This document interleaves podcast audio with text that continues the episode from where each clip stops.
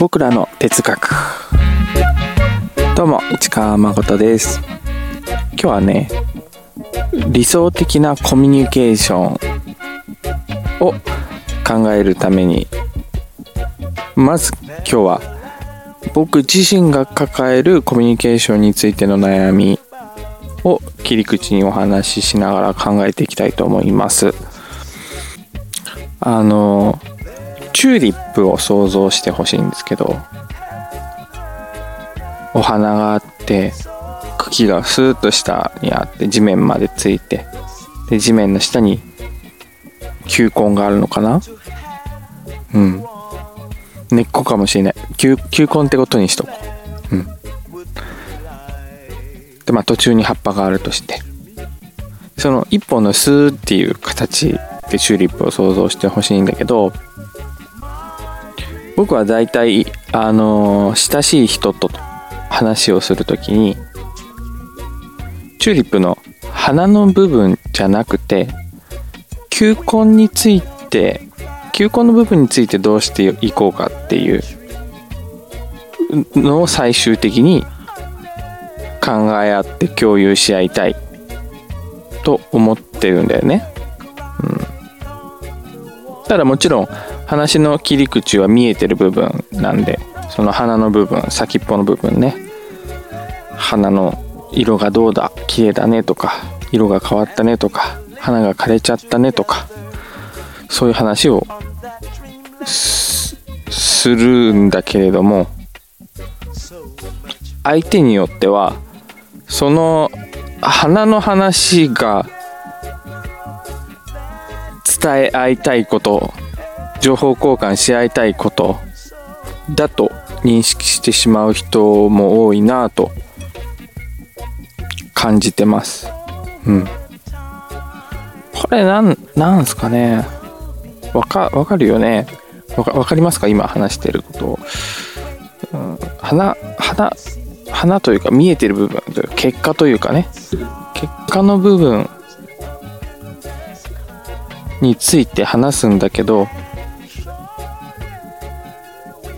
決めたいこととか今後どうしていきたいかっていうのは球根の方のことなんだけどなっ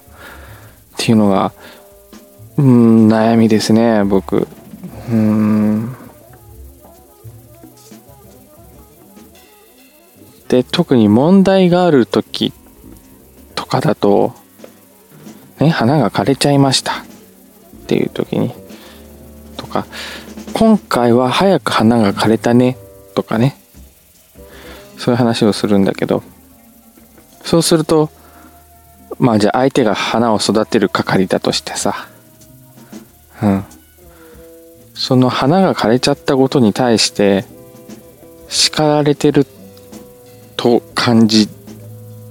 てしまう？感じられてしまう？みたいなケースがあって。それが困るんだよね。それでただその花がどうこうっていうのは見えてる部分の共通にをまず今事象と伝えあってこのこの花だよってあの今タンポポの話じゃなくて桜の話じゃなくてチューリップのについての話をしてますよ。でこの枯れちゃいましたよねっていうところから話をしてますよ。っていうことのために早く枯れちゃったねって伝えてるだけなのに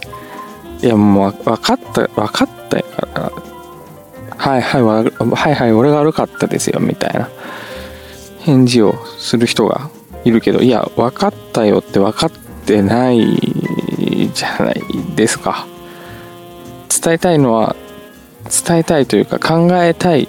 考え合いたいのは球根の方の話根っこの方の話で、今回なんで早く枯れてしまったのは土とかなんか変えたの前回と変えたのかな変えてないのかなとか水のあげ方変えたのかなとかなんかそういう部分がどうだったのかを会話の中で発掘して2人の情、ね、知ってる情報を共有し合うことによってそこが見えてくる。あ今回はここうなった因果のね元にはこれがこういうことがあったんじゃないかっていうのが推察推測されたらそれがその会話のゴールというかそれであじゃあ次回からチューリップ育てる時はこういう水こういう水のあげ方をしてった方がいいね。こういう土に植えた方がいいね。っていう話になればいいんですけどね。うん。これ例え例え話にな例え話として成立してるかも今ちょっと不安になってるこのポッドキャスト自体が。花の話なんて僕しないからね。花が一番分かりやすいかなと思ったんだけど。うん。うん。じゃあ具体的な話で言うとなんだろうな。なんだろうな。例えばまあ家族家族同士の話だったら生活の話だよね。あの家事の仕方とか。ね。家事家事とかがそのそういう花とかになってくるっていうことですけど、うん、バンドとかだったらさ実際に昔あった話だとさあの僕はそのライブ中のミスミスだったりトラブルのシミュレーションをスタジオでのリハーサルでしたくてそれをねメンバーにやろうって提案してたんだけど例えばここで弦が切れちゃったらとかここで音が聞こえなくなっちゃってこうなってしまったとかここで歌詞を間違えてこうなってしまったらみたいなそういうねいろんなトラブルシューティングする感じ。うん。でまあ例えば歌詞をとん歌詞が飛んじゃったらみたいなさにした時にそのパートで言うと僕がボーカルだから僕の過失でもあるわけなんだけどそのいやそのミスをなしなければいいだけじゃんっていう風に反論してくるメンバーがいてでそれは僕のやりたいことは違うんだよね。それはそれは花花の話じゃんになっちゃうっていう。あの僕がやりたい根っこの方の話っていうのはあのここここの歌詞が飛んでもいいここの歌詞は飛んでもいいでもここの歌詞は飛んじゃったら良くないから曲を戻してでもそこを歌い直す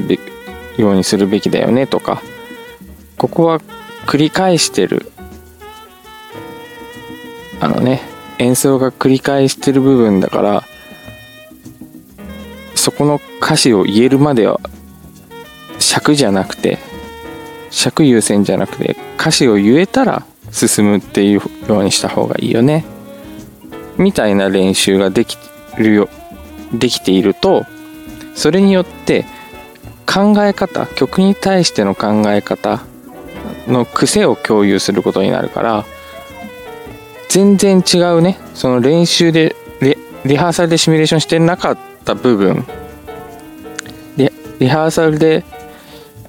シミュレーションしなかったトラブルが起きた時もあ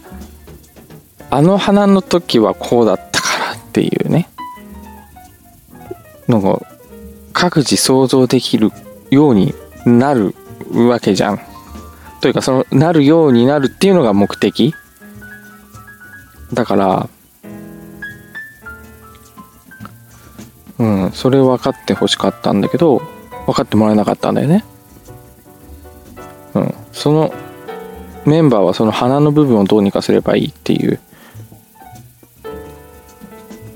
それはどうにかなるんだったらいいんだけど いやいいんだけどというかあの全てに通ずる根っこを探し出して根っこをね根っこの事象をみんなで共認識を共有していくっていうのが大事なんじゃないかなってすごく思ったんですよねその時に。もう5年とかそれぐらい前の話かもしれないけど今の具体例。うん。そんなわけであの僕は花について話したいんじゃない。花についての話をしていたとしてもその根っこの部分が本当に僕の言いたいことだったり変えたいことだったり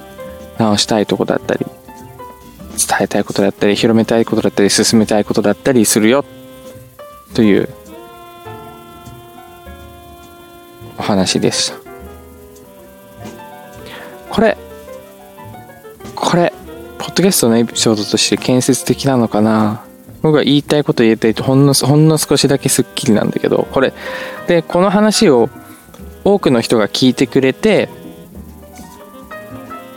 聞いてくれるのであればこれでね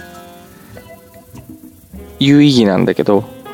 一部の人しか聞かなかった場合にその聞かな聞いてくれた人にとって有意義にするためにはどうすればいいんだろうかね。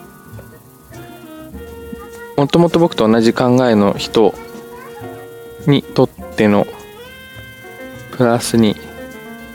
するためにはっていう部分を考えたいんだけど、うん、うん、